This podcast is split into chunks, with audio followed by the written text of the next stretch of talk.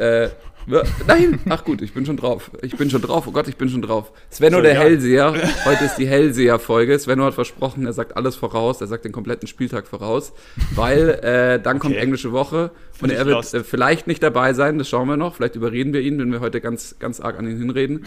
Ähm, aber vielleicht müsst ihr euch mit Konsti und mit mir dann, äh, äh ja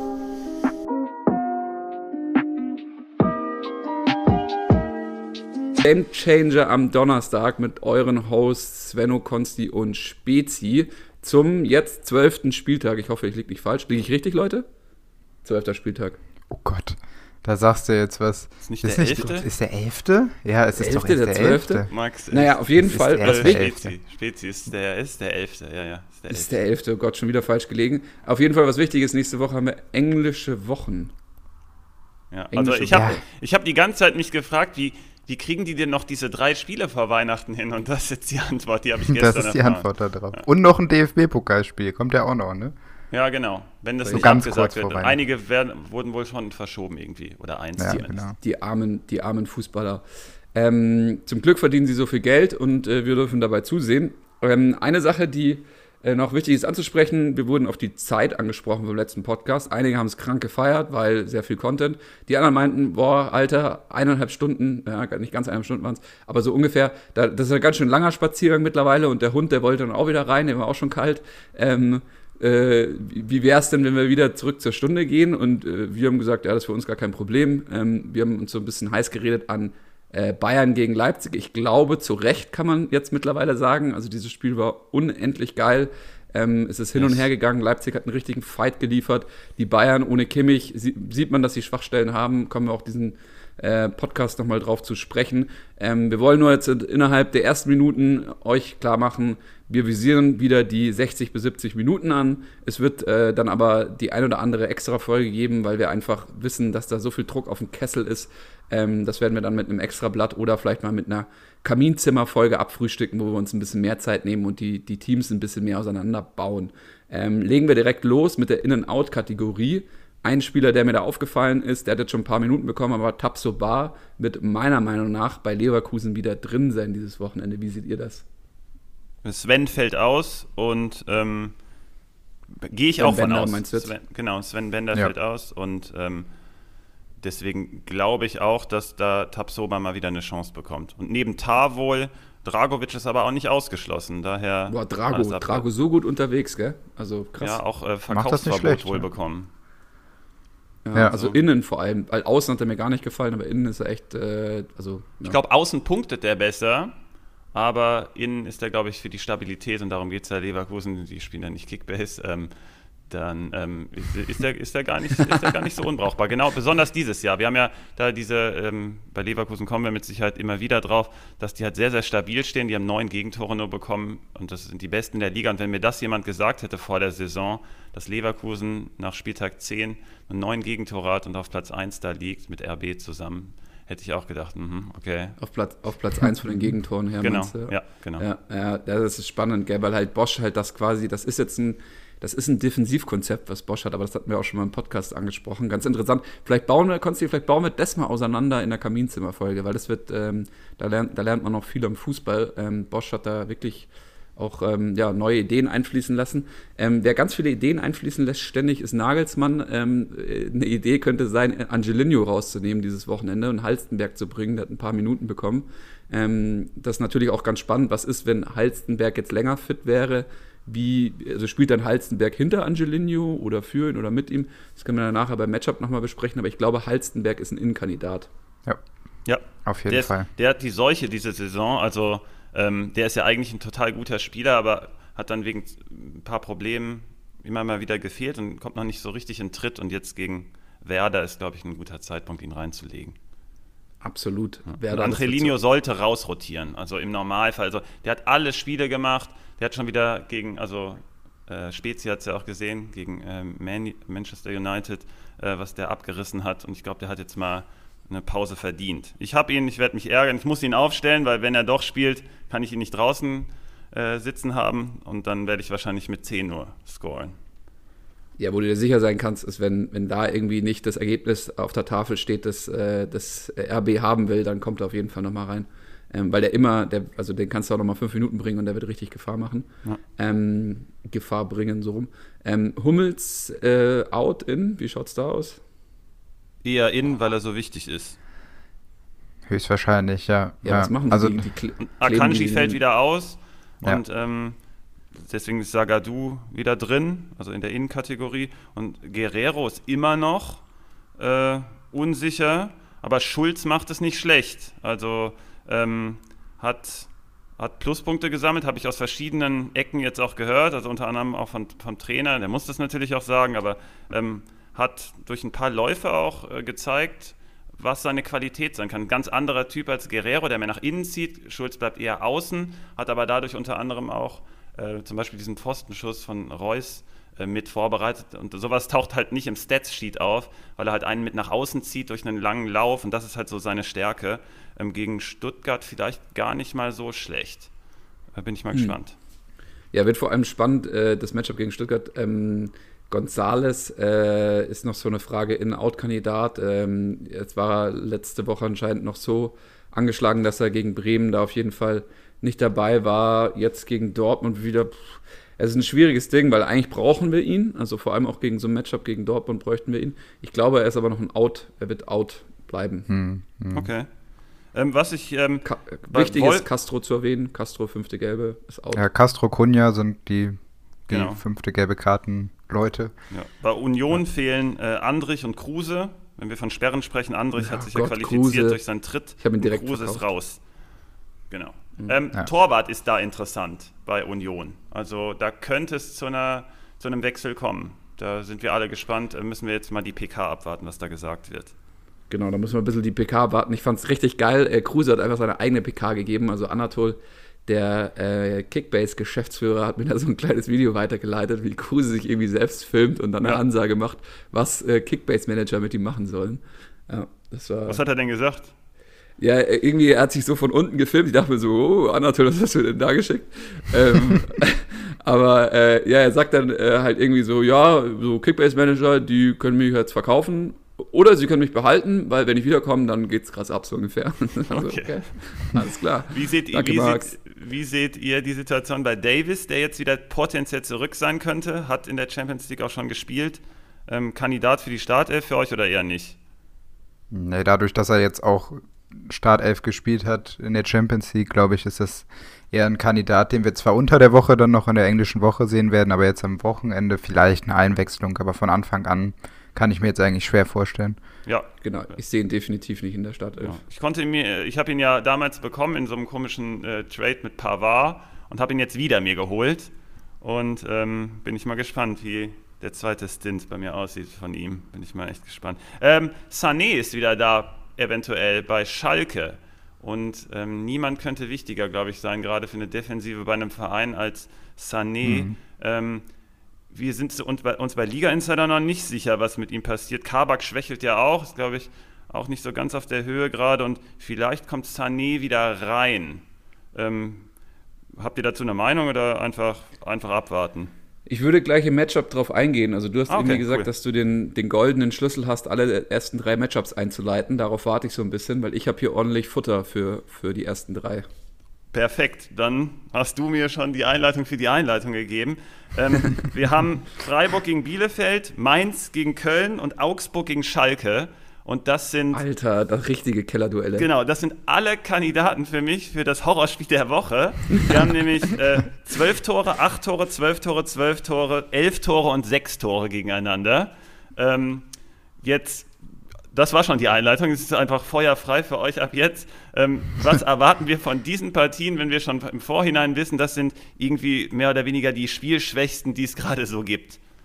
Und wir, äh, wir, haben, wir fangen mal an mit Freiburg gegen Bielefeld. Was wären da eure, eure Ansätze?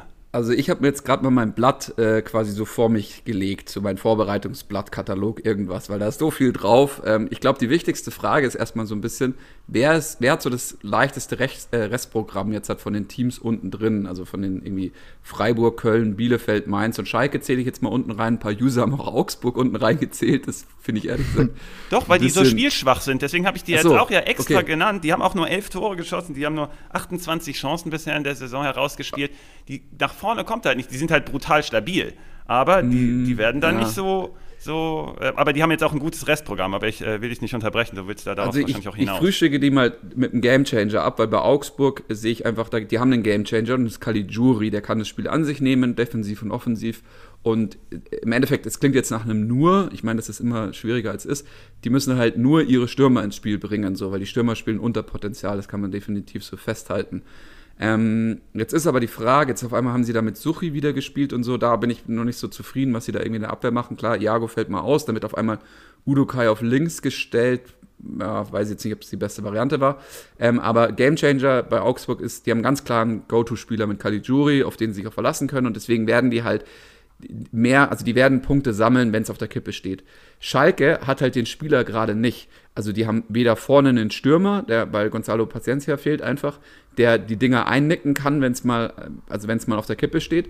Und hinten, jetzt ist Salif Sané zurück, deswegen könnte ich sagen, das, ist, das wird wieder der Gamechanger, weil im Gegensatz zu Kabak, der bestimmt sogar noch talentierter ist und bessere Anlagen hat als ein Salif Sané, der immer ein bisschen schlaksig wirkt und so, ähm, ist das Problem bei Kabak, der ist einfach zu jung, der weiß jetzt gar nicht, was er machen soll da so richtig auf dem Platz. Also das hast du dann gegen Leverkusen gesehen, dann dribbelt er auf einmal ins Mittelfeld und dann spielt er aber den Ball wieder zurück, nachdem er ins Mittelfeld gedribbelt hat. Also da ist kein richtiger Plan da und der kann sich nicht selber auf dem Platz dann sozusagen zurechtweisen, was er machen soll. Salih Sané kann das schon eher, denn der sagt dann einfach auf dem Platz, okay, das passiert jetzt, das passiert jetzt, das passiert jetzt. Und du sagst, Deswegen dass er spielt?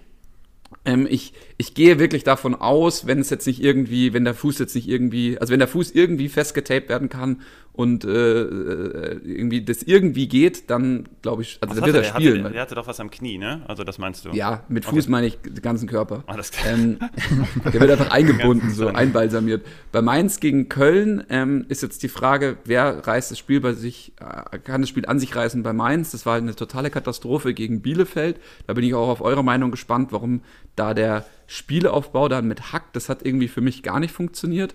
Ähm, und gleichzeitig gibt es im Mittelfeld keinen, der so ein bisschen der, ähm, ja, ja, der Sechser ist, der das Spiel an sich nimmt. Äh, Boetius hat die Chance. Boetius ist aber eher offensiv orientiert und ähm, leitet dann eher halt, sag ich mal, die entscheidende Situation ein, die Mateta dann nicht verwertet hat. Für mich ist der Gamechanger von Mateta auf Boetius gewandelt.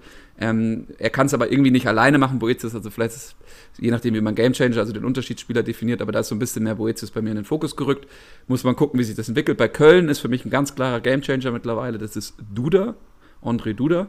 Ähm, wenn der einen guten Tag hat, dann ist Köln auch gut unterwegs, weil so, sonst geht nicht viel nach vorne. Ähm, da war auch so ein bisschen Wolf bei mir im Fokus, aber der ist jetzt eher, das ist auch wieder angeschlagen. Ähm, Nee, und bei sollte, Freiburg sollte fit sein.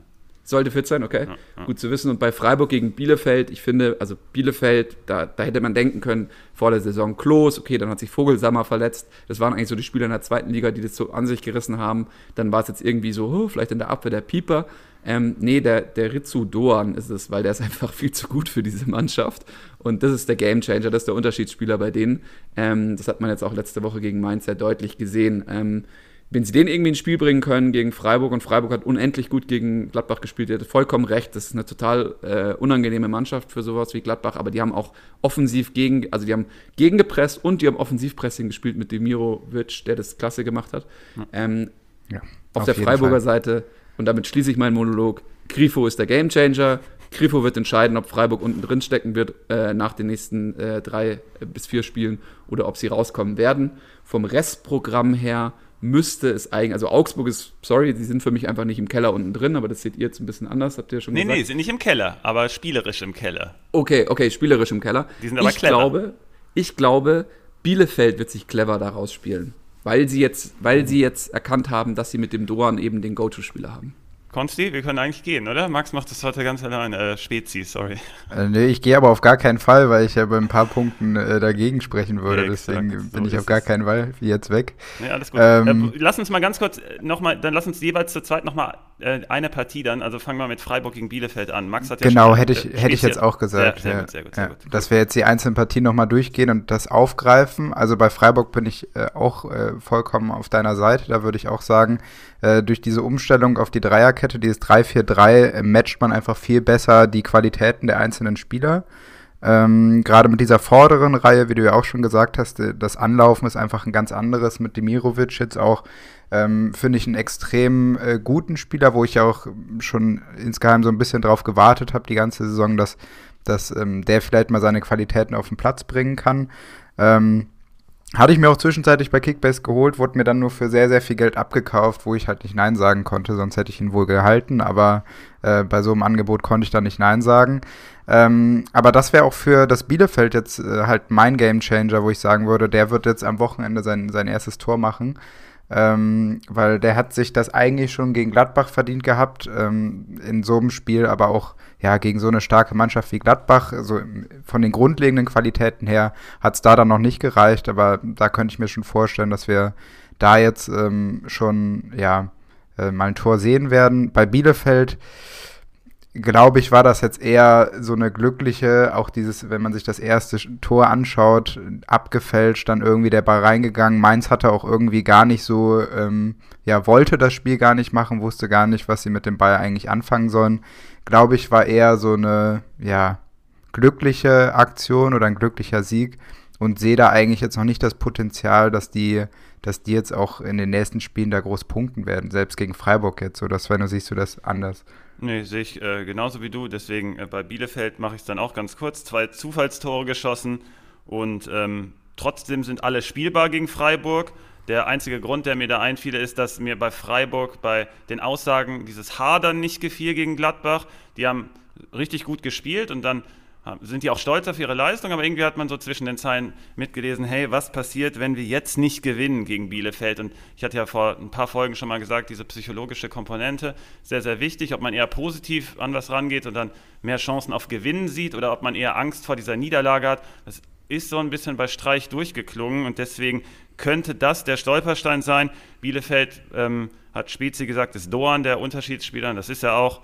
Ähm, da geht nach vorne halt nicht viel, die sind halt hinten relativ stabil, deswegen sind die auch alle spielbar theoretisch, wenn man äh, einen Lückenfüller braucht. Und bei Freiburg, ähm, wenn äh, man einen unbedingt ähm, auf einen richtig setzen will dieses Wochenende, ist äh, Grifo der Mann. Das ist der neuntbeste Spieler für Kickbase in unserer Prognose, in unserem Tool. Ähm, Bielefeld ist nicht standard äh, stark, also standard schwach und ähm, deswegen könnten auch Lienhardt, Schlotterbeck, Gulde eine Waffe sein. Ähm, mal gucken, ob das wie so gegen Gladbach passiert, weil da hat äh, Santa Maria so eine geile Vorlage gemacht. Ich glaube, das war für mich die, die Aktion des Spieltags des letzten, wenn er, wenn er mit dem einen Fuß annimmt und dann direkt aus der Luft den Fallrückzieher ansetzt. Das war schon richtig geil. Ähm, deswegen eigentlich erwarte ich hier einen Freiburg-Sieg und dass die auch relativ gut punkten, aber ich habe, wie gesagt, so ein bisschen Bauchschmerzen bei diesen Aussagen und deswegen könnte es da zu einer Verkrampfung kommen. Aber wie gesagt, Grifo Lienhardt, Schlotterbeck, Gulde, die sind alle, glaube ich, richtig gute Plays dieses Wochenende. Mhm. Also du okay, hast, es schon, direkt, du hast ja. es schon direkt angesprochen, so konntest ich nehme dir jetzt die Überleitung weg. ähm, Teams, die gewinnen wollen. Teams, die gewinnen wollen. Und äh, warum nehme ich sie dir weg, Konsti? Weil du gleich in die Defensive gehen darfst und mir erklären kannst, warum äh, Leipzig nicht über Bremen drüber rollt diesen Spieltag. Weil ich sage nämlich, Leipzig ist richtig heiß, richtig auf Feuer. Die wollen einfach gewinnen. Äh, Sven hat gerade eben den psychologischen Vorteil angesprochen, wenn man als Gewinner auf den Platz geht, also wenn man auf den Platz geht, um zu gewinnen, ist das einfach ein Vorteil. Äh, Leipzig äh, kommt aus der Champions League, jetzt könnte man denken, die haben müde Füße, die werden aber einfach rotieren, ganz schlau. Ähm, und zwar vorne äh, links, ähm, Sabitzer wird stehen bleiben. Da haben ganz viele Leute gefragt, was, was ist mit Sabitzer? Das ist kann ich kurz mal vorweggreifen. Ich glaube nicht, dass Sabitzer äh, so wahnsinnig häufig rausrotieren wird, weil einfach Leipzig hat, hat, fast jeden Spieler zweimal, außer Sabitzer. Sabitzer haben sie wirklich nur einmal. Die haben den Spielertyp einfach nicht zweimal. Diesen super robusten, der 8 und, also der so, eine, so einen Switch aus 8 und 6 spielt. André und gleichzeitig haben sie auch aber, zweimal. Wie bitte? André Linio haben sie auch zweimal oder habe ich das äh, falsch verstanden gerade? Ähm, du Fuchs, ja, du bist ein richtiger Fuchs. Den gibt es halt nur einmal, äh, Angelino, gerade, also in der Form. Ich will noch wissen, ob Angelino das jetzt irgendwie die ganze Saison ähm, auf den Platz bringt, das, was er gerade auf den Platz bringt, weil das ist eigentlich absurd. Deutschland ähm, hätte, glaube ich, noch höher verloren, wenn der mal Nationalspieler wäre.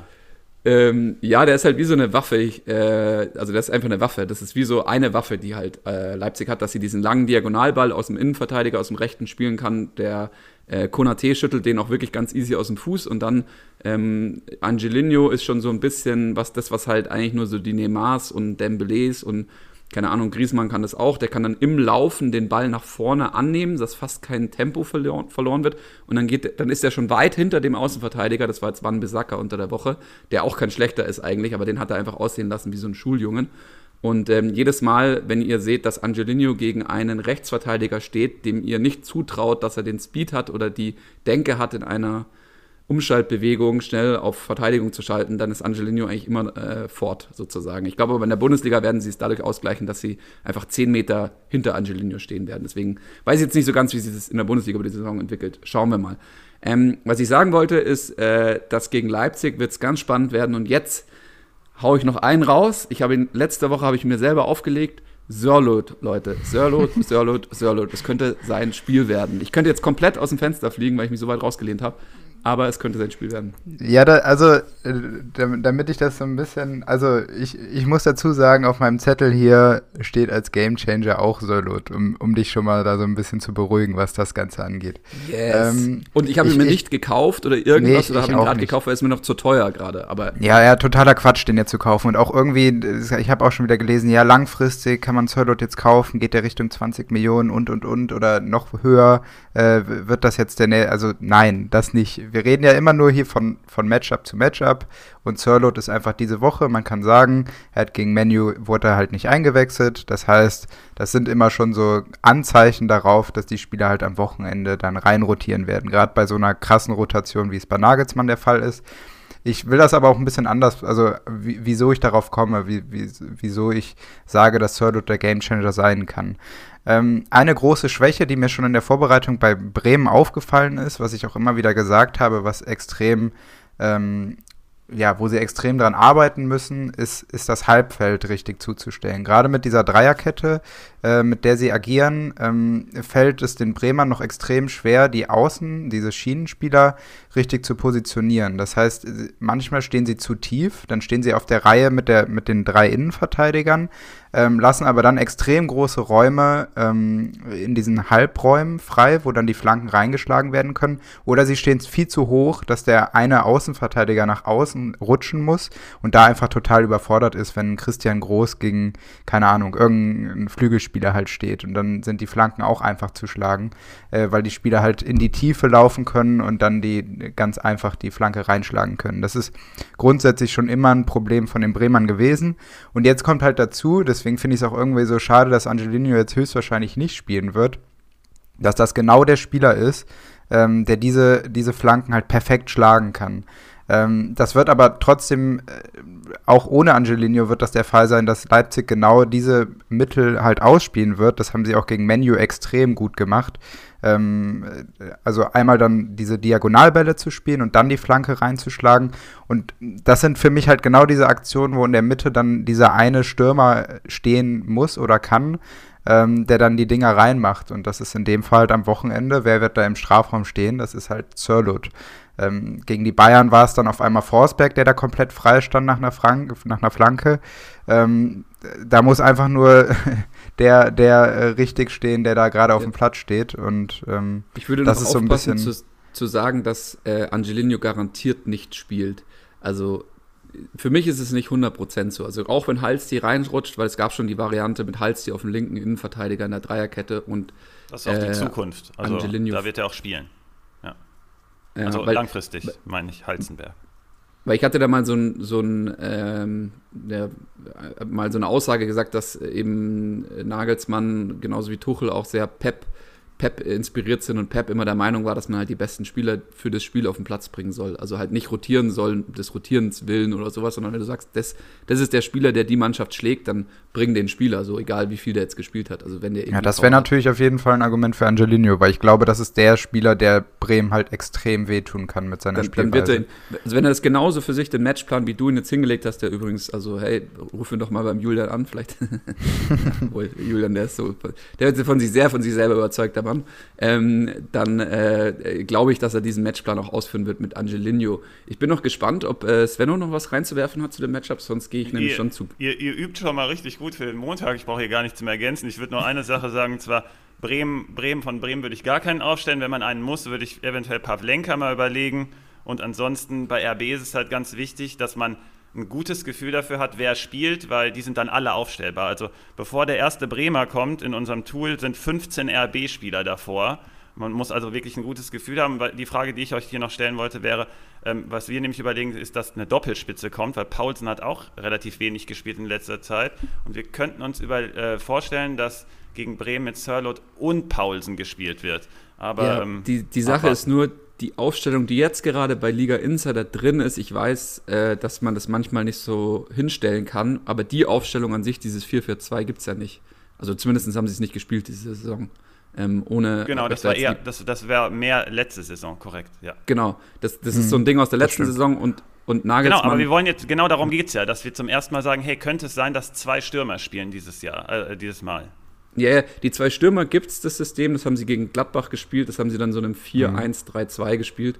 Ähm, aber ähm, nicht kein 4-4-2, also es wird nicht flach gespielt, sondern es wird immer asymmetrisch genau, gespielt. Genau, das ist eine Darstellungssache. Das, äh, also wir können ja, nicht genau. alles genauso darstellen da, wie. Da geht es dann um eine Darstellungssache. Ich glaube aber, ich glaube aber, und der, der Einwechsler war ja jetzt immer ähm, großer Stürmer, der Ball festmacht plus Kluivert. Ähm, jetzt unter der Woche war es halt Pausen und Kluivert. Und Kluivert hat dann genau gezeigt, wofür er dann geholt wurde. Er ist nämlich halt der viel, viel bessere Wang, also das, was Wang nicht auf den Platz bringt und deswegen hat er die Variante nicht mehr gespielt. Mhm. Ähm, Nagelsmann hat er jetzt mit Kluivert und wir haben uns ja auch schon heiß geredet, zwei, Sven, und du, du bist noch nicht so überzeugt von ihm, das weiß ich, weil er muss es dann auch irgendwo noch in den Stats über lange Frist zeigen. Ich bin ja eher der Scouting-Typ. Ich sag dir, Kluivert, der wird, der wird da noch für richtig Freude sorgen in Leipzig, weil er ist halt genau der, der halt, also der hätte gegen Man United drei Hütten machen können. Warum? Weil der wurde nämlich zweimal ähm, taktisch gefault, als er sich eigentlich um den letzten Verteidiger rumgedreht hat, viel schneller war und dann hat ihn einmal der McGuire abgeräumt und einmal der, keine Ahnung, ich glaube, einer der sechs hat ihn abgeräumt oder so. Und ähm, genau, der McTominay und ähm, da von Manchester United. Und das wird noch richtig, richtig spannend werden, weil jetzt, also das ist genau die Tiefe, die sie brauchen. Ähm, also ich bin ja ich, nicht, dass hier ein falscher Eindruck entsteht. Ich, ich, ich, ich sehe schon auch, wie die Spieler spielen. Bin auch ein Scouting-Typ. Mir ist der äh, irgendwie insgesamt zu klein und mir fehlt da was in der Durchschlagskraft. Aber ich muss den jetzt auch noch öfter, öfter einfach sehen. Schau, schau ihn dir an. Schau ihn dir an. In dem Jungen steckt ganz viel drinnen. Also jetzt vor allem, weil er jetzt auch die Laufwege langsam drauf hat. Ähm, was mir nicht gefallen hat, war jetzt unter der Woche, aber das hat wahrscheinlich niemandem gefallen, der zugeguckt hat, die Leistung von Gladbach gegen Real gestern. Ähm, das war super, super, super schwach. Jetzt ist aber die Frage, war einfach Real so super, super gut und Gladbach hat schlecht gemacht. Die Analysen danach waren sehr interessant bei der Saison. Jetzt fürs Wochenende. Ähm, Gladbach gegen die Hertha. Uh, Hertha, sehr unangenehme Mannschaft für Gladbach. Was denkt ihr von dem Matchup? Ich habe mich ein bisschen schwer getan, um ehrlich zu sein. Also bei Hertha ähm, fehlt mehr oder weniger, wir haben es mal ausgerechnet, 45 Prozent der Offensivpower, wenn Kunja fehlt, weil die Ball, die also es geht um eine Zahl aus offensiven Ballaktionen und ähm, Anteil an den Chancen, die kreiert wurden. Und da ist Kunja auf Nummer zwei in der Liga hinter Silva von Frankfurt, ähm, der noch wichtiger ist sozusagen für seine Mannschaft gerade. Aber ähm, über Kunja läuft einfach alles. Und ähm, wenn Hertha keine Offensivpower hat und gegen Union sah das schon relativ schwerfällig aus. Es war natürlich kein, kein traditionelles Spiel. Durch die rote Karte wird das auch verfälscht, aber ich kann mich, ich tue mich immer noch schwer mit Stark auch auf der 6. Und ich erwarte hier von Gladbach, dass sie jetzt einfach, also die haben jetzt gegen Freiburg unentschieden gespielt und jetzt gestern, ja, mit Glück dann weiter. Und ich will jetzt einfach was sehen. Ich will sehen, dass die da wieder oben rankommen. Gladbach ist im Gegensatz zur Hertha, das ist dann hier der Unterschied, den ich rausgearbeitet habe, die ausgeglichen, ausgeglichenste Scoring-Mannschaft. Also da ist auf die meisten Spieler sozusagen verteilt. Fehlt natürlich immer noch Hofmann als Spieler. Frage ist, wer hier reinrutscht. Und ähm, ansonsten hätte ich eventuell Ginter im Angebot, weil ich weiß, dass Hertha äh, standardanfällig ist. Und wenn Gladbach eventuell das ausnutzen könnte, wäre Ginter ein guter Abnehmer. LV, die ist interessant. Und dann Neuhaus im Zentrum, weil Hertha eher wahrscheinlich abwarten wird. Und ähm, auf Hertha-Seite eventuell Boyata, weil der ähm, relativ viel zu tun bekommen wird. Und dann gu mal gucken, wer der Nebenmann wird, ob das Alderet wird oder ob das äh, Torunariga wird. Da bin ich mal gespannt, wie da der Plan langfristig aussieht. Aber insgesamt erwarte ich hier einfach, dass Gladbach was zeigt und jeder Gladbach-Spieler ist für mich hier aufstellbar. Und bei Hertha, da würde ich echt die Finger von lassen, weil ohne Kunja nach vorne und dann nach hinten, keine Ahnung, so sattelfest sind die dann halt auch nicht. Da müsste man dann halt gucken. Was denkt ihr da? Ja, und du, du, du hast es ja schon angesprochen, also dieses Unionsspiel ist halt auch nicht repräsentativ, um mir zu sagen, sie können wirklich in der Offensive was mit dem Ball anfangen. Weil ich bin immer noch der Meinung, dass das Spiel halt ganz an, anders ausgegangen wäre, wenn diese rote Karte halt nicht so früh eingetreten wäre. Dann hätte Hertha nämlich gar nicht so diesen Spielanteil gehabt, weil die sich eigentlich die ersten Minuten auch bis zur roten Karte relativ schwer getan haben und das Spiel sich dann einfach nur in diese Richtung entwickelt hat. Und ich sehe das mit Kunja jetzt eigentlich ähnlich. Ich bin aber auch eher so bei Spezi. Äh, ich habe mich extrem schwer getan, jetzt da einen Gamechanger rauszusuchen. Ähm, also ich habe am Ende auch jetzt keinen aufgeschrieben. Genau, weil es bei, Glad bei, Gladbach ist, das habe ich auch gerade schon gesagt, das ist bei Gladbach brutal schwer. Da, die, die, es ist so ja, verteilt, ja. du kannst es gar nicht sagen. Also man weiß ja, erstens genau, gar nicht, wer spielt und dann weißt du nicht, wie es genau läuft. Es, es, es müsste schwer. eigentlich Zakaria sein, aber der ist irgendwie, wird die ganze Zeit nur ein- und ausgewechselt und ist auch noch nicht so ganz da. Also, aber eigentlich müsste es Zakaria sein. Also genau, im Zentrum aber halt sehe ich da auch Stärken, bisschen, ja. Ne? Also gib ähm, dem nochmal noch die drei Spiele, wo der immer mal wieder vielleicht auch von Anfang an spielt, äh, aber dann vielleicht so 60, 65 Minuten spielt. Und dann reden wir im Januar nochmal darüber, das ist ja wirklich ein, ein Game Changer bei Gladbach, wenn der bei 100% ist. Da brauchen wir, glaube ich, nicht groß drüber reden. Aber wie gesagt, jetzt vor Weihnachten tue ich mich da noch ein bisschen schwer, den wirklich in so einer Partie als Game Changer zu bezeichnen. Absolut. Also da sind, also es gibt ja auch noch Tyram und es gibt noch Player und so. Und eigentlich gibt es auch noch Embolo, der vom Spielertyp her das auch irgendwie an sich nehmen kann, so ein ganzes Spiel. Aber ist ein bisschen schwierig auszusagen, vor allem jetzt auch bei dem Matchup gegen die Hertha. Ähm, beim nächsten Matchup äh, Wolfsburg gegen äh, Frankfurt, gegen die SGE, ist es mir ein bisschen leichter gefallen. Bei der SGE tue ich mir immer noch sehr schwer. Ich weiß nicht, wie es euch da geht. Bei Wolfsburg mittlerweile ist es für mich ähm, jetzt vor allem in dem Spiel, weil man hat jetzt halt äh, letztes Wochenende gegen ähm, hat Dortmund gegen äh, Frankfurt waren die Innenverteidiger auch wiederum okay wichtig. Sie haben ein bisschen weniger Rohpunkte gemacht, als ich mir eigentlich erwartet hätte, weil dann Frankfurt doch dann ja. relativ aggro draufgegangen ist. Ähm, bei Wolfsburg glaube ich aber trotzdem, dass die Gamechanger eben die Innenverteidiger sind. Und ich bin mir immer nicht sicher, ob es Lacroix oder Brooks ist. Jetzt gab es auch die Frage, wie wir langfristig die Innenverteidigung sehen. Also jetzt erstmal mittelfristig, kurz und mittelfristig sehe ich Lacroix und Brooks da, weil die haben sich da einfach reingespielt, die haben keine Doppelbelastung, warum sollten die rausrotieren? Und gegen sowas wie Frankfurt wird man auch sehen, dass deren, deren ähm, ja, wie gesagt, also, also deren Möglichkeiten oder deren äh, Leistung, wie sie lange Bälle sozusagen auf die, auf die äh, Außenbahnen verteilen oder halt tief eben tief in die Spitze reinspielen, auf die, auf die Achter oder auf die Acht, je nachdem, was wir mit einem oder zwei spielen, ähm, wird sehr entscheidend sein gegen Frankfurt. Deswegen halte ich gerade für die Gamechanger wirklich für die, also einer der beiden Innenverteidiger. Ähm, ja, ja, auf jeden Fall. Ich glaube halt gerade auch in, in Kombination mit dem, was Frankfurt da halt gerade anbietet, mit, jetzt hat Barkok ja auch wieder gespielt ähm, und, und was, was ich so auch so von dem Wolfsburg ähm, Bremen-Spiel noch so behalten habe vor ein paar Wochen, äh, dass sich gerade Brooks ähm, schwer tut mit diesen kleinen, schnellen Spielern. Und deswegen glaube ich, ist das auch in so einem Spiel wirklich entscheidend oder wirklich dann Gamechanger-mäßig schon, äh, ob, ob er mit so welchen Spielern halt dann klarkommt und äh, so ein Duell dann auch für sich entscheiden kann. Ne? Ja, Armin ähm, Barkok auch ein interessanter Spitspieler, weil er nur eine Million kostet. Hm. Wehorst hat übrigens jetzt zwei, nach, zweimal nach Flanke zugeschlagen. Konsti hatte ja letztens sogar auch was zu Flanken bei Wolfsburg gefragt. Denkt ihr, ähm, dass gegen Frankfurt dass er einen Hattrick macht sozusagen in Flankenverwertung äh, oder eher nicht?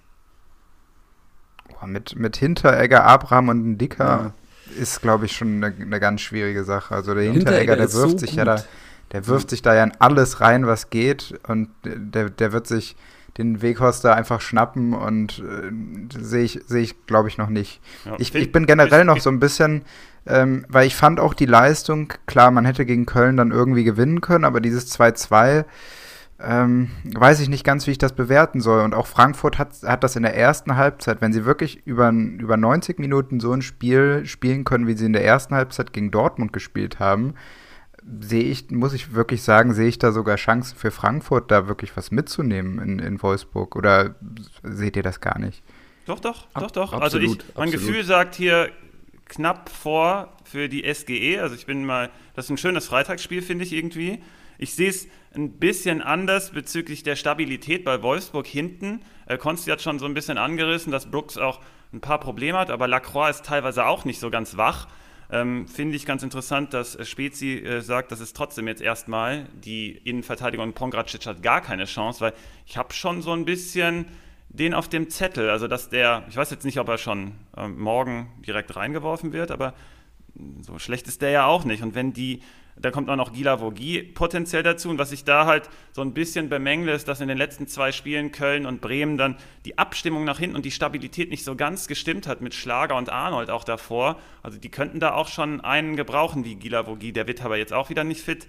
Ähm, aber ähm, vielleicht ist Pongracic da auch nochmal eine Option mehr, ein bisschen Stabilität reinzubringen. Die Antwort, die Konsti gegeben hat bezüglich Weghorst, darauf, genau darauf wollte ich hinaus, dass es jetzt halt in dem Matchup für ihn schwieriger sein sollte. Also wer jetzt damit rechnet, dass Weghorst wieder so auf, auftrumpft wie in den letzten beiden Spielen, müsste man dann eher abwarten, weil das ihm eher nicht liegt. Man hat auch beim Gegentor von, ähm, also das äh, Tor von Dortmund hat man gesehen, dass Hinteregger halt mit ähm, kleinen, wendigen Spielern eher Probleme hat, aber Wechos sollte ihm eigentlich liegen. Deswegen sollte man da eventuell mehr Punkte erwarten. Was ich hier aus dem Spiel ziehe, ist, dass ich glaube, dass der Torwart des Wochenendes, und zwar übergreifend aus allen Managern, hier aus dem Spiel kommt. Und meine Tendenz ist leicht pro Castells gegenüber Trapp, weil beide Mannschaften sind in der Chancenauswertung nicht, nicht so gut, haben aber relativ viele Chancen, oder zumindest sind sie im oberen Drittel, die rauszuarbeiten, sind auf Platz 15 und 14 in der Auswertung. Das heißt, die schießen viel und ähm, sind dann auch ungenau und Castells und Trapp mit 74 und 69 Prozent abgewehrter Torschüsse sind auch beide nicht schlecht. Deswegen glaube ich, dass wir hier einen guten Catch machen können, wenn wir auf den äh, Torwart gehen in dem Spiel. Hm, ist, ist interessant, ja. ja. Und als Gamechanger generell ist Silva für mich. Also ich habe gestern ja die Analyse gemacht bezüglich dieser Ballaktionen und der, ähm, besonders in seinem Fall mit, den, mit, dem, mit der Scoring-Abhängigkeit und die ist halt so ja. groß bei ihm. Und ich glaube, äh, was du schon angesprochen hast, halt die Wendigkeit bei Brooks dann auch, die dann fehlt. Und ähm, Silva, glaube ich, wird hier zuschlagen. Ja, spannend, spannend, auf jeden Fall. Äh, kommen wir von der ungeschlagenen Mannschaft Wolfsburg äh, zu Leverkusen, die in der Saison ja bisher auch überraschenderweise noch ungeschlagen sind. Und wir haben es ja am Anfang schon thematisiert, wirklich äh, mit einer sehr, sehr stabilen äh, Defensive auftreten.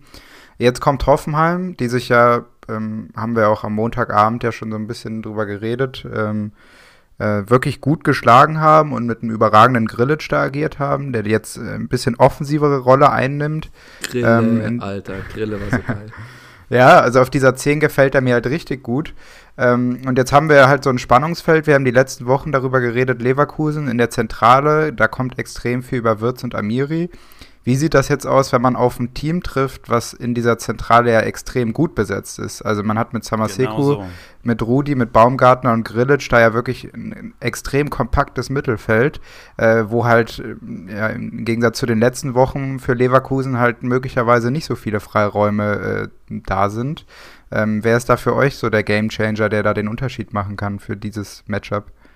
Ähm, Baumi G Baumgartlinger. Ganz komisch, aber ich bin das ganze Matchup durchgegangen und könnte mir gut vorstellen, also Bosch stellt, stellt ja sehr gerne 1 gegen 1 und Hoeneß, der mir als Coach total krass gefällt, was er da mit Hoffenheim macht, weil das war kein leichter Job, den er hatte jetzt in der Hinrunde. Also mit dieser Doppelbelastung, die Spieler ausgefallen, dieser Corona-Case kurz vor dem Stuttgart-Spiel.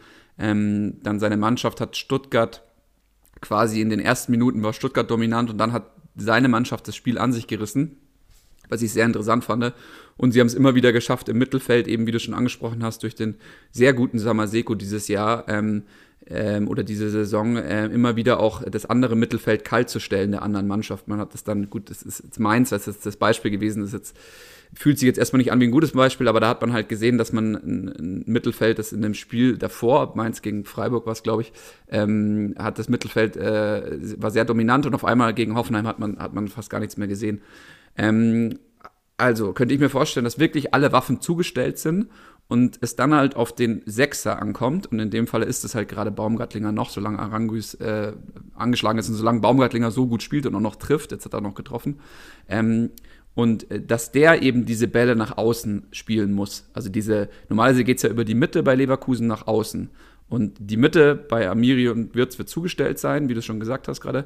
Und jetzt wird es darauf ankommen, ist, wie, wie bringen sie die Bälle auf Bailey und äh, Diaby. Und da hatte ich mir gedacht, naja, da wird es einfach krass auf Baumgöttlinger ankommen. Aber meinst du nicht, dass Baumgartlinger auch extrem defensiv gefordert sein wird, dass er diese Rolle gar nicht unbedingt einnehmen kann? Also wenn ich, weil ich habe das gar, ich habe das Ganze ein bisschen stärker aus der Hoffenheim-Perspektive betrachtet und was mir bei, bei dem Augsburg-Spiel aufgefallen ist, dass die das Spiel äh, durch diese zwei Achter, die extrem hoch standen, also Rudi hat, ich habe Rudi, glaube ich, noch nie so oft aufs Tor schießen sehen. Und auch Baumgartner hatte so viele Aktionen, wo sie einfach diese ähm, ja, so kurz vorm 16er den Raum so extrem überlagert haben, ähm, dass ich da eher das Problem bei Leverkusen sehe, dass sie diesen Raum nicht zugestellt bekommen, weil du hast mit Würz und Amiri Spieler, die eher offensiv orientiert sind und dann mit einem Sechser gegen, gegen diese Offensivreihe dann aus, also im Mittelfeld aus Grillitsch und den zwei Achtern, die sehr hoch stehen, glaube ich, wird er doch äh, auch defensiv, also was auch positiv sein kann durch, durch äh, Tacklings, ähm, aber kann ich mir auch vorstellen, dass er defensiv da extrem gefordert sein wird und äh, bin ich mir noch nicht ganz sicher, wie Leverkusen das halt matchen wird oder ob Amiri dann, weil das hat er ja auch zwischenzeitlich gemacht, ein bisschen defensiver agieren wird. Also in der Euroleague hat er häufig auch mal neben Baumgartlinger auf so einer fast Doppel-Sechs gespielt. Ähm, könnte ich mir fast vorstellen, dass es in so eine Richtung vielleicht auch geht, damit man die Zentrale halt ein bisschen kompakter stellen kann gegen so eine Hoffenheimer Mannschaft. Oder Sven, was wolltest du gerade noch sagen? Ich bin, ich bin auch äh, irgendwie voll bei euch, dass hier, also es geht hier, ihr habt auch irgendwie die Zentrale total im Blick äh, bei beiden Mannschaften und da, also die, die matchen sich schon ziemlich gut. Das ist wie so ein Duell großer Bruder gegen kleiner Bruder, muss man dann entscheiden, wer wer ist. Aber wenn ich da, ihr habt schon angesprochen, Baumgartlinger, Amiri Wirth und Samaseko, Rudi, Baumgartner auf der anderen Seite. Grillic ist ja eher mehr der Zehner, deswegen nehme ich den jetzt erstmal raus.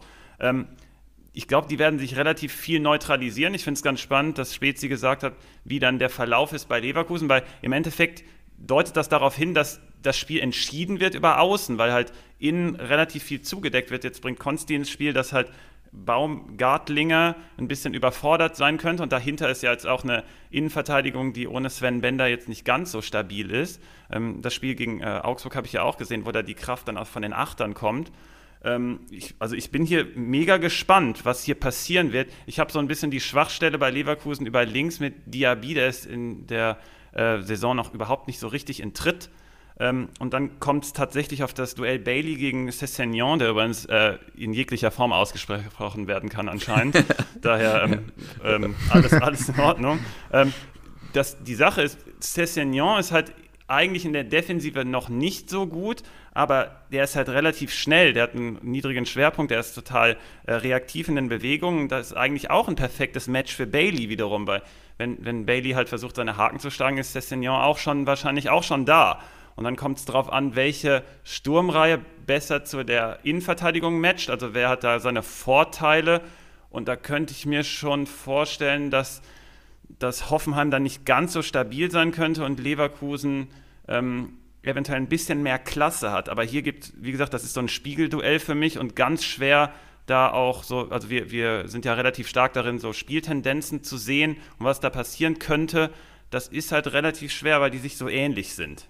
Ja, die Sache ist, also beide Mannschaften, was man festhalten kann, haben Waffen, um der anderen Mannschaft weh zu tun. Ähm, beide haben aber auch eine disziplinierte, das wollte ich nur meinen mein Vormonolog ausdrücken, disziplinierte Spielweise, um gruppentaktisch das jeweils andere auszuschalten. Weil ich zum Beispiel habe mir genau. auch zuerst die Außen angeschaut, mhm. Diaby gegen Posch, da denkt man ja, okay, ganz klares Mismatch. Und dann Bailey gegen Cessignon, denkt man erstmal auf den ersten Blick auch klares Mismatch, weil Cessignon ist ja offensiv. Naja, aber Hoeneß hat ja bewiesen, dass er seine Leute so gruppentaktisch einstellen kann, dass genau solche Waffen halt erstmal ausgeschalten werden, weil das ist das Offensichtlichste. So. Und dann wäre aber wiederum mehr Fokus auf der Mitte. Also, das ist so ein Spiel, das, wer das vorher sauber predicted, boah, Respekt, Alter. Ich glaube, da hast du aber dann am Ende des Tages auch ganz viel Glück gehabt. Genau. Bei dem nächsten Matchup, und das wäre Union gegen Bayern, muss ich, so leid es mir tut, wird es eine Defensivschlacht, wahrscheinlich von Union gegen die Bayern, ähm, ohne Max Kruse. What should they do? Und also Andrich. Ja Andrich fehlt auch. Das sind die zwei wichtigsten eigentlich.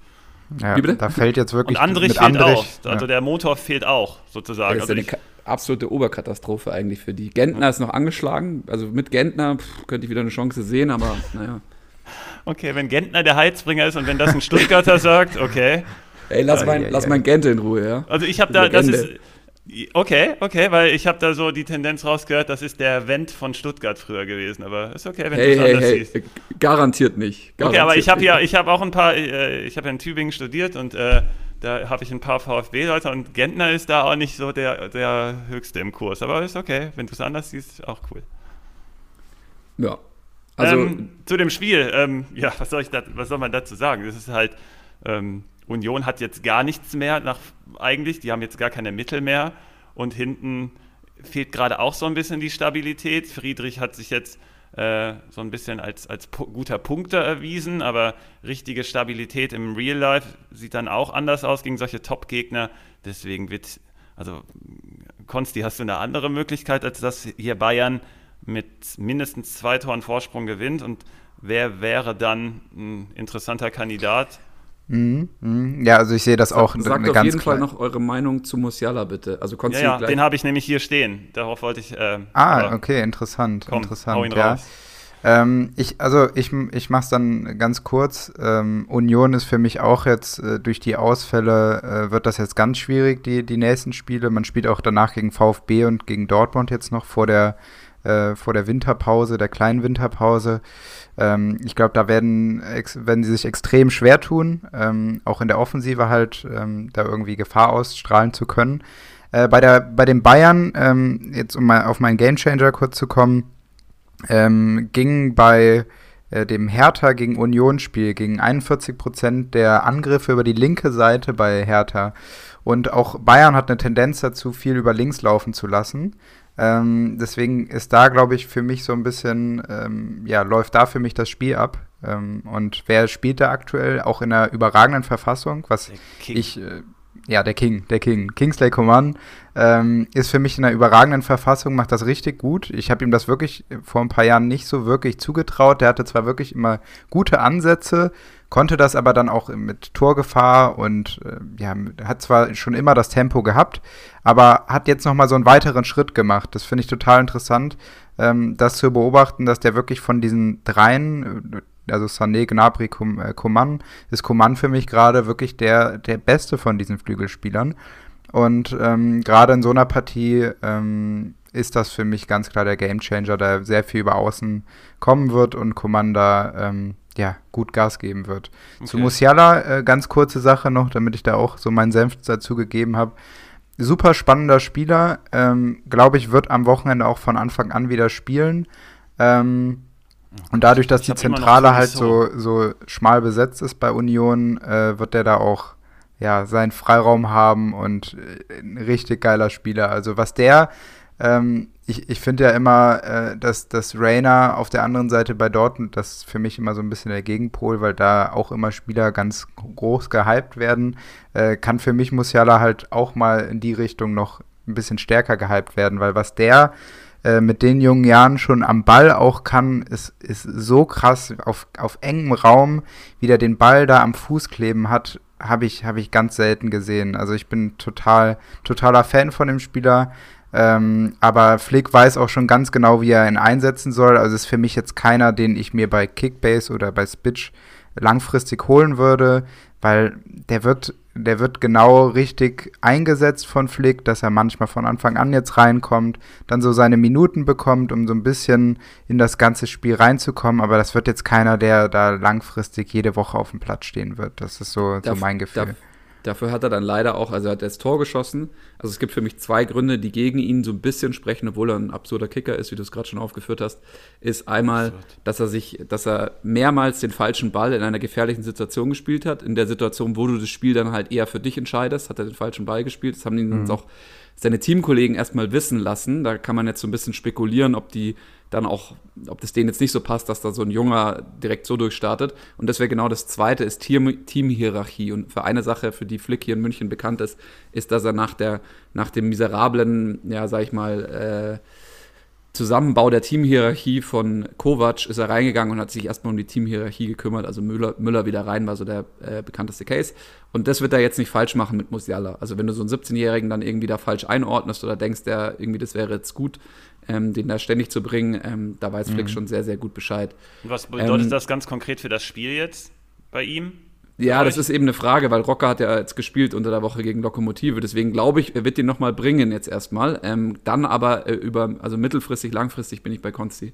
Genau. Dass er äh, immer nur ähm, äh, mit schwachen Dosen eingesetzt wird erstmal. Okay, also was ich hier positiv herausheben möchte, ist so ein bisschen die Kehrseite dann. Ähm, der hat sich auch in einer bestimmten Situation, ich weiß, der hat den Ball dann nicht gespielt, aber das bedeutet für mich auch gleichzeitig, besonders in einer Szene aus einer kurz gespielten Ecke gegen RB, hat er sich trotzdem in, in einem ganz entscheidenden Feld, äh, in der Feldposition, in das Dribbling 1 gegen 1 getraut gegen Angelino, der, den er dann auch aussteigen lassen hat. Und dann hat er nochmal das Dribbling versucht. Der traut sich also relativ zu relativ viel zu. Und das ist äh, gerade in so einem Konstrukt über Bayern halt auch ein Merkmal, das mir, das mir zeigt, hey, der, der, der will was erreichen und der spielt nicht irgendwie sofort den Ball irgendwie ab, weil er Angst hat, damit irgendwas zu machen, sondern ähm, ich glaube, die Variante gefällt mir auf jeden Fall besser, dass er dann darauf hingewiesen wird, dass er ein paar Mal das Abspiel verpasst hat, ist dann okay, weil die Anpassung gefällt mir dann lieb, äh, besser als die andere, dass man ihn irgendwie auffordern müsste, sich irgendwie mehr zu zeigen. Daher ähm, habe ich da bei dem eigentlich ein gutes Gefühl. Aber ihr seht es natürlich langfristig auch genau richtig. Die Konkurrenz ist einfach viel zu groß und dann muss der sich tatsächlich da seine Meriten erst verdienen. Jetzt in dem Spiel, glaube ich, der könnte ein entscheidender Faktor sein. Ich sehe es ein bisschen anders als Konsti. King Coman ist eher der Spieler, der trotzdem noch mehr Raum bräuchte. Und Spezi hat gesagt, es wird eine Abwehrschlacht. Könnte ich mir auch vorstellen, dass Union halt tatsächlich dann total zurückgezogen spielt, auch wenn das nicht gerade in dieser Saison deren Spielweise ist. Deswegen könnte es ja auch ein hohes mhm. Ergebnis geben. Aber ich glaube, von den dreien, äh, Gnabry, Coman und Sané, holt Coman die wenigsten Punkte am Wochenende bei Kickbase. Ähm, auch wenn Coman Startelf sein sollte. Also ich bin da mal gespannt. Ich glaube, auf die Position kommt es dann schon an, aber dann eher äh, so ein bisschen favorisiert. Ich, ich weiß, ich ja, weiß, wir sind schon bei 50 Minuten, aber ich muss den noch kurz reinschmeißen. Ja, Costa wäre der bessere Flügelspieler vom Start weg gewesen gegen Leipzig und dann vielleicht Sané reinzubringen, dass er irgendwie hinten das Game entscheidet. Ja. Äh, Sané ist jetzt der bessere Spieler gegen Union. Warum? Weil er einfach von diesen, also Costa wäre auch ein interessantes Play. Komar ist sogar der, das schlechteste Flügelplay gerade, auch wenn er in Form ist. Es müsste eigentlich Costa und Sané sein. Jetzt weiß ich nicht, ob es die Variante überhaupt gibt. Warum? Weil die Union einfach, meinst du? Weil, weil den einen kannst du leicht ein bisschen weiter hinten anspielen, der läuft dann noch so ein bisschen auf die Reihe zu. Und Costa, den kannst du eigentlich ganz vorne anspielen. Erstens, weil er den Ball unglaublich gut verwerten kann in der Annahme und zweitens, weil er auf dem Bierdeckel jeden ausspielt in der Bundesliga. Und das hat er auch gegen RB ge gezeigt. Er ist reingekommen und hat direkt das Element reingebracht, was gefehlt hatte. Ich erinnere mich auch noch an ein Spiel Brasilien gegen Belgien. Da kam er auch rein, viel zu spät leider, weil der kann, das ist eigentlich ein Gamechanger. Das ist der klassische Gamechanger. Der Costa, der ist nur irgendwie, keine Ahnung, der ist im Kopf nicht so weit oder ich weiß es nicht, keine Ahnung. Aber ähm, ganz, ganz spannend, wie der Flick, was er da mit seinen Flügeln machen wird bei dem Kommt Spiel. Kommt auf jeden Fall auf die 1 gegen 1 Duelle an, du sprichst das schon an und da ist äh, Coman in dem Spiel tatsächlich, glaube ich, nicht so geeignet, sondern eher die, die du gerade angesprochen hast. Ko du, du hast ja schon gesagt, dass er geht, der, geht Kommt mir da jetzt ein bisschen zu schlecht weg, muss ich sagen. Und nee, nee, nee, Costa, der, Alter, der, der nee, nee, es geht, es geht nicht zu schlecht. Es, es, geht nicht zu ja, schlecht. Ja, doch, aber wenn dann ein Costa hier hochgehypt wird, der bei Bayern in der ganzen Zeit, wo er jetzt gerade da ist, wirklich noch gar nichts auf den Platz gebracht hat. Also ich fand den, außer dieses Tor jetzt gegen Stuttgart, das war vielleicht mal ganz gut gemacht. Ich aber sonst finde ich die Anlage. Ist, bin ich auch voll bei dir. Coman ist gerade absolut in richtig guter Form und ich unterschreibe zu 100 Prozent, was du gesagt hast. Ich gehe jetzt nur ganz speziell auf die Bedürfnisse in dem Spiel jetzt hier ein.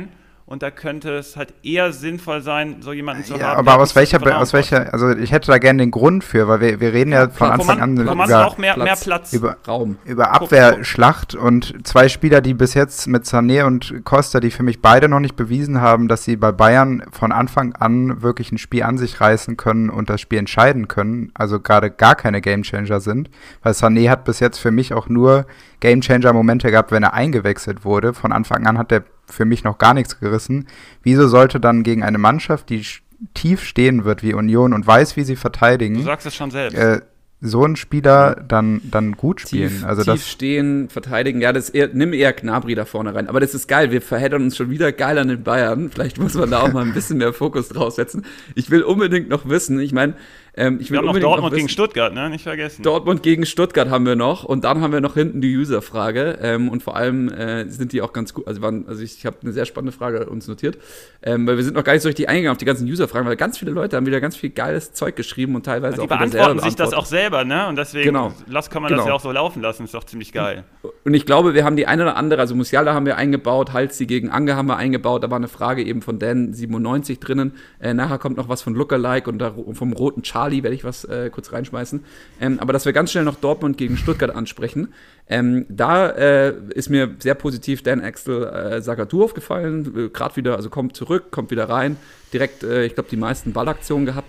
Ja. Äh, Witzel ist wieder der, so der Chef im Mittelfeld. Ähm, so nur von außen betrachtet. Ich bin jetzt kein Dortmund-Experte. Ich weiß, hier sitzt noch einer in der Runde. Auf der anderen Seite ist aber die Mannschaft, für die ich unter anderem mich, glaube ich, als Experten sehen darf. Ähm, ohne Castro wird es jetzt verdammt schwierig. Förster könnte rein. Förster wäre eigentlich das Play. Äh, Clement kann es auch sein. Ich bin Wir haben Förster gerade, weil er es gegen Bayern auch gut gemacht hat. Ja, genau. Also Förster ist eigentlich auch, der war auch in der Zweitligasaison der, der halt da viel dominanter gespielt hat und viel häufiger Einsätze hatte. Ähm, ich sehe aber den Gamechanger auf einer anderen Position. Man könnte jetzt Richtung Endo gucken. Ja, wird ganz wichtig, wie Endos Leistung ist. Er hat manchmal so Durchhänger langsam, aber das ist, weil er vielleicht schon leicht überspielt ist, keine Ahnung.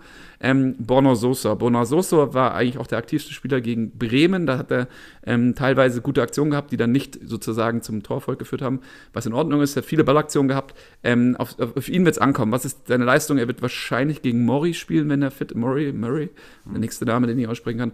Ähm, wenn der äh, fit werden würde, sonst wäre der Passlack. Also da, da sehe ich sehr viel Potenzial, dass es über links bei uns gehen könnte gegen Dortmund.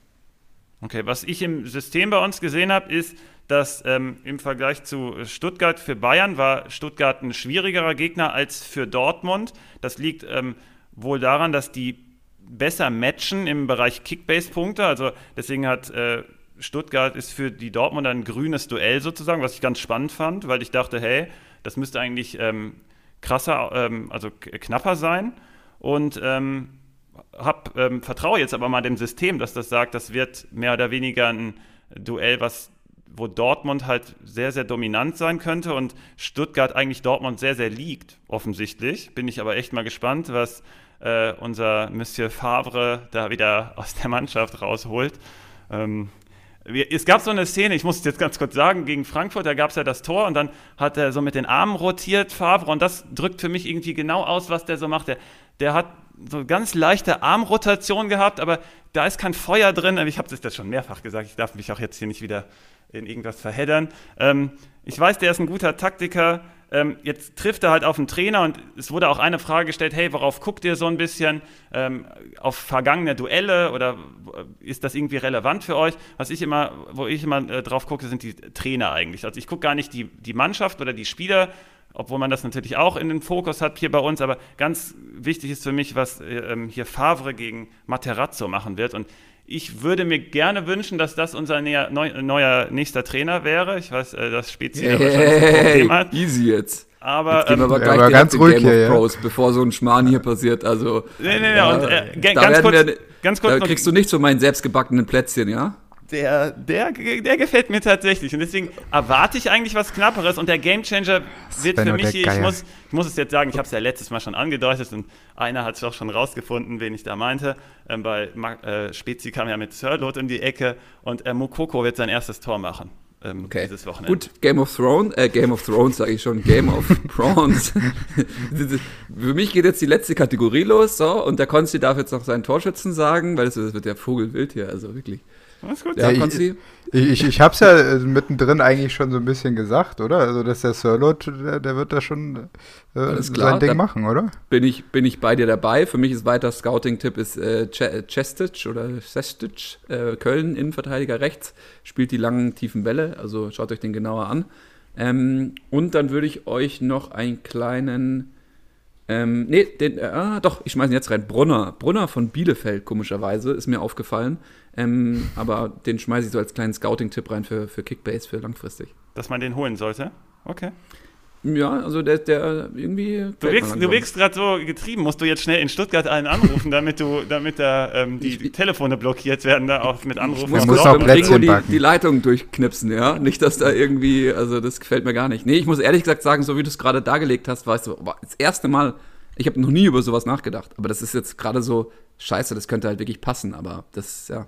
Ich will halt nicht, dass es wieder der Fehler gemacht wird, dass man da einen richtig geilen Trainer hat und dann wieder verpasst, wie bei Nagelsmann den Trigger zu, zu drücken sozusagen. Und dann, also wie gesagt, ich glaube, ich sehe da Potenzial. Und der hat auch diese mathematischen Ansätze, der ist aber gleichzeitig cool dabei. Ähm, also als Typ, hm. das könnte Der Game Changer am Donnerstag Podcast called den neuen Trainer von Dortmund. Mir gefällt es natürlich äh, überhaupt gar nicht. Ja, ich habe hab ja schon gesagt, dass Favre nach der Saison raus ist. Das war ja schon und jetzt ist der nächste Step, ist wen wir holen. Das war auch gut. So, Svenno hat damit seinen Slot nee, nee, nee, nee, nee, nee, fürs Game of Pros äh, nee, nee, nee. gezogen. Ganz kurz, ich will, ich will ganz kurz, Jetzt kommt die User-Frage. Spezi will hier, will, hier, will hier einfach raus. Der will, ne? der, will schon, der, will schon, der will auch schon für Montag. Der will schon, der will schon äh, ja. für ohne mich üben. Äh, ganz, ganz kurz, dann mache ich es auch äh, ganz schnell. Ähm, es wurde eine Frage gestellt: Hey, wie seht ihr so Top 3 von den Teams? Ähm, Finde ich auch ganz spannend, kann man ja in den nächsten Wochen überlegen, dass wir irgendwie immer, ähm, was sind gerade eure Top 3 Spieler von den Teams?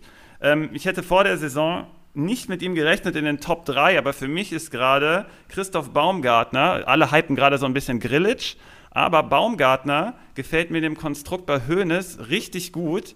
Ähm, Konsti hat es eben schon angesprochen, mit, äh, der ist ja auf der Achter unterwegs und zwischen den Linien gefällt mir richtig gut. Der ist gerade für mich Top 3 bei Hoffenheim-Kandidat. Also ich will jetzt sehen, dass er den ne-, Next Step macht. Er hat in den letzten vier Spielen immer mindestens eine Beteiligung in einer Großchance gehabt äh, oder Tor oder halt Assist gegeben, also immer höher. Und ich will jetzt gucken, dass er den fünften in Folge macht, weil jetzt gegen Leverkusen, wir haben es jetzt schon auch angesprochen im Matchup, kommt es darauf an, ob er wirklich einer ist, der den Unterschied tatsächlich machen kann. Und Top 3 bei mir bei Hoffenheim wäre gerade Kramaric auf der 1, ist ja klar, aber dann ist Baumgartner die 2 und Samaseku ist die 3 und Sko ist bei mir rausgerückt. Und ich will jetzt sehen, dass Baumgartner tatsächlich in dem Spiel zeigt, dass er langfristig besser sein kann als Sko, weil Sko ist natürlich gerade in einem Tief, aber von dem halte ich ziemlich viel. Aber für mich kommt es jetzt in dem Spiel darauf an, äh, was äh, Baumgartner macht. Und ein Bonus noch ganz schnell, weil ich es ganz lustig finde. Guendouzi ist dafür bekannt, dass er Gegner tunnelt. Das war schon bei Arsenal so. Und er hat in den letzten zwei Spielen hat er es geschafft. Mal gucken, ob er den Hattrick schafft gegen Gladbach. Da bin ich, da den, bin ich einfach so gespannt. Da schauen wir ganz genau drauf. Ähm, die User-Frage kommt von Lookalike. Ähm, hoffen wir mal, dass er kein Lookalike von Guendouzi ist, obwohl das ja ganz lustig wäre. Ähm, Lookalike hat eine sehr interessante Frage gestellt, weil er gesagt hat, wie sehen wir das? Er ist jetzt, jetzt äh, ein Communio-Spieler, sagt aber, das ist genauso relevant für Kickbase ähm, und er würde sich über eine Antwort freuen, ähm, ob man eher auf Spieler wie Endo setzen soll derzeit oder Mateta, also die, die eher äh, nicht, also im Durchschnitt, also pro Spiel sozusagen, äh, andersrum, ich will es andersrum sagen, die immer mal wieder ein Bastspiel haben, aber dadurch halt auch äh, eine viel höhere äh, Decke, also eine viel höhere Punktedecke, so, also sie können mehr Potenzial, auch mal 200 Punkte zu holen. Ähm, oder halt eben Endo, der einfach konstant immer die gleichen Punkte holt. Jetzt lese ich euch noch ganz kurz die Marktwerte vor. Das ist nämlich ganz interessant. So, fliegt gleich mal der Stift weg. Ähm, Kickbase 16, also Endo äh, 16,3, Spitch 5,5 und Comunio 5,5 bei Endo. Bei Mateta Kickbase 16,8, also bei Kickbase sind sie ungefähr gleich. Bei Spitch 11, also fast doppelt so viel, äh, mehr als doppelt so viel, nee, genau doppelt so viel, so rum, äh, als bei Endo. Und bei Comunio 7,6, also ungefähr 2 Millionen mehr als bei Endo. Ähm, wie, wie würdet ihr es sehen? Ich sag's direkt, für mich sind es die Endos dieses Jahr.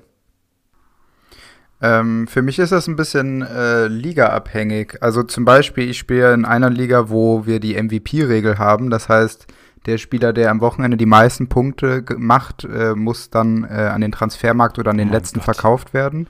Da kommt natürlich sowas gar nicht in Frage, dass ich dann nur auf diese High-Scoring-Games gehe. Deswegen in der Liga bin ich halt komplett darauf fokussiert, äh, dann nur diese Durchschnittsspieler, oder was heißt nur, aber eher auf diese Durchschnittsspieler zu gehen. Ähm, und ich, ich mache gerade so diese Matetas, jetzt habe ich natürlich gegen Bielefeld gerade, hat das gerade nicht so gut geklappt, aber sonst mache ich es halt sehr Matchup-abhängig, ob ich dann bei diesen Daily-Managern wie Spitch, ähm, da gehe ich dann öfter mal das Risiko ein und stelle mal so einen Spieler auf. Aber bei Kickbase, hab, auch durch die Liga halt, ähm, bin ich eher so Tendenz Endo auch, ja. Mateta hat schon zehn Großchancen versiebt, was ich ganz äh, spannend Krass. finde. Krass. Ähm, könnte, bin ich jetzt nicht sicher, aber könnte auch der Topwert sein. Und äh, der Konsti-Pick war gar nicht schlecht, weil er die Chancen ja hatte.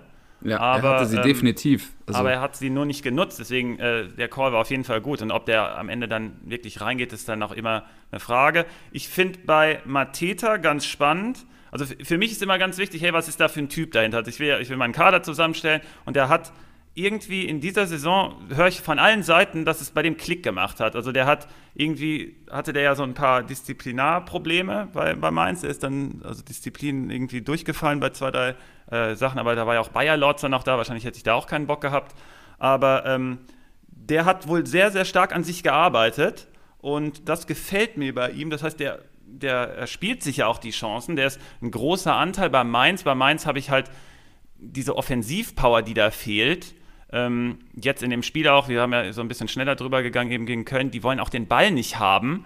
Und da einen Offensivspieler zu holen und der dann ähnliche Werte hat, beziehungsweise bei Spitch wird er bei mir halt eh durchfallen im Vergleich zu Endo, weil Endo immer das bessere Play ist in dem Fall. Und bei den anderen ist er ja ähnlich. Da kommt es dann aber auf die äh, Risikoeinstellung im Endeffekt an. Ich bin eher der Typ, der dann auch wie Spezi auf Endo geht, weil ähm, ich, wenn ich das Risiko suche, einen brauche, der eher vom Team unterstützt wird in dem Fall. Genau. Und, und Mateta genau. ist eher ja. der Alleinunterhalter und den kann man relativ leicht dann auch zustellen. Und da bin ich dann eher in einer anderen Variante. Deswegen eher Endo von Stuttgart und wenn ich die Risikovariante brauche, würde ich nicht Mateta nehmen.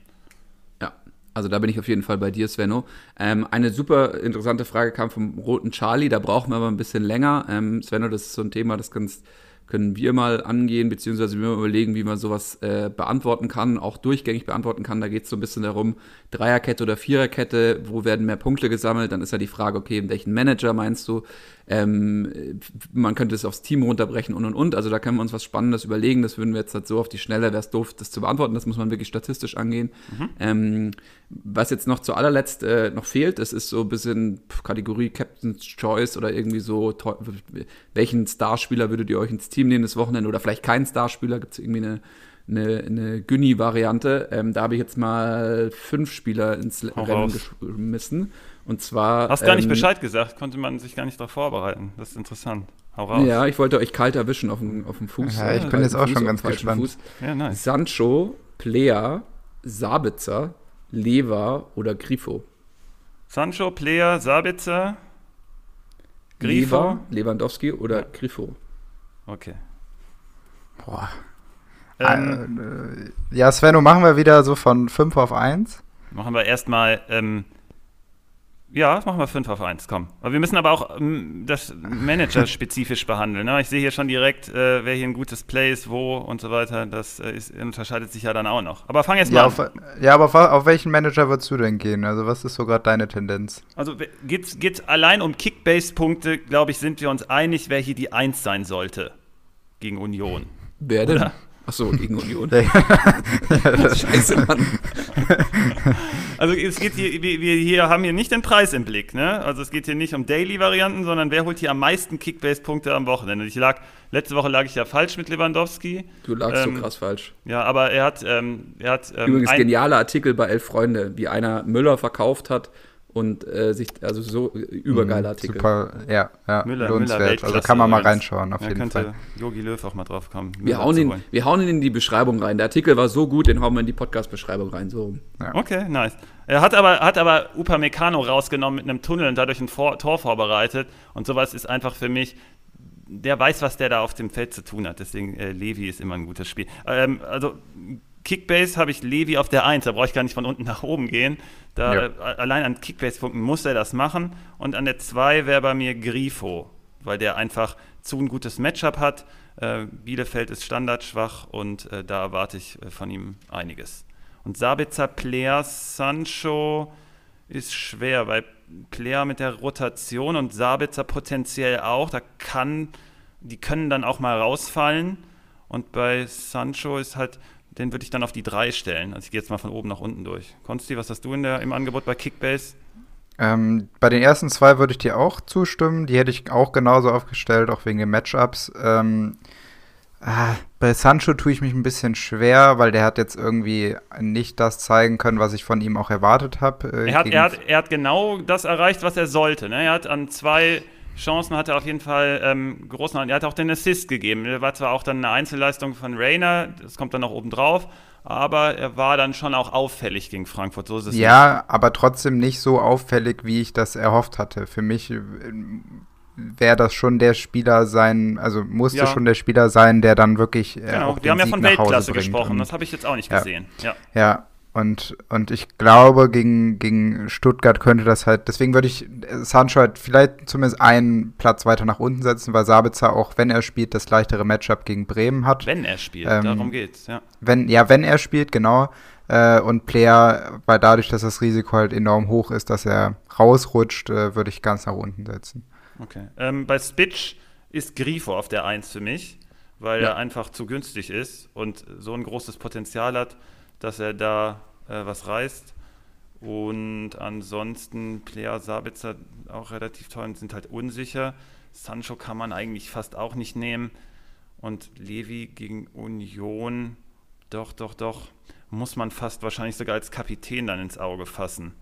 Daher ist dann die Frage sogar gar nicht Grifo, sondern also du fragst ja, wer der Kapitän ist. Und da geht es ja auch um strategische Maßnahmen. Wie stellen andere User auf? Und man kann wahrscheinlich nicht an Levi vorbei als Kapitän daher Kapitän Levi und deswegen verdrängt der Grifo von der 1 weg bei Spitch für mich.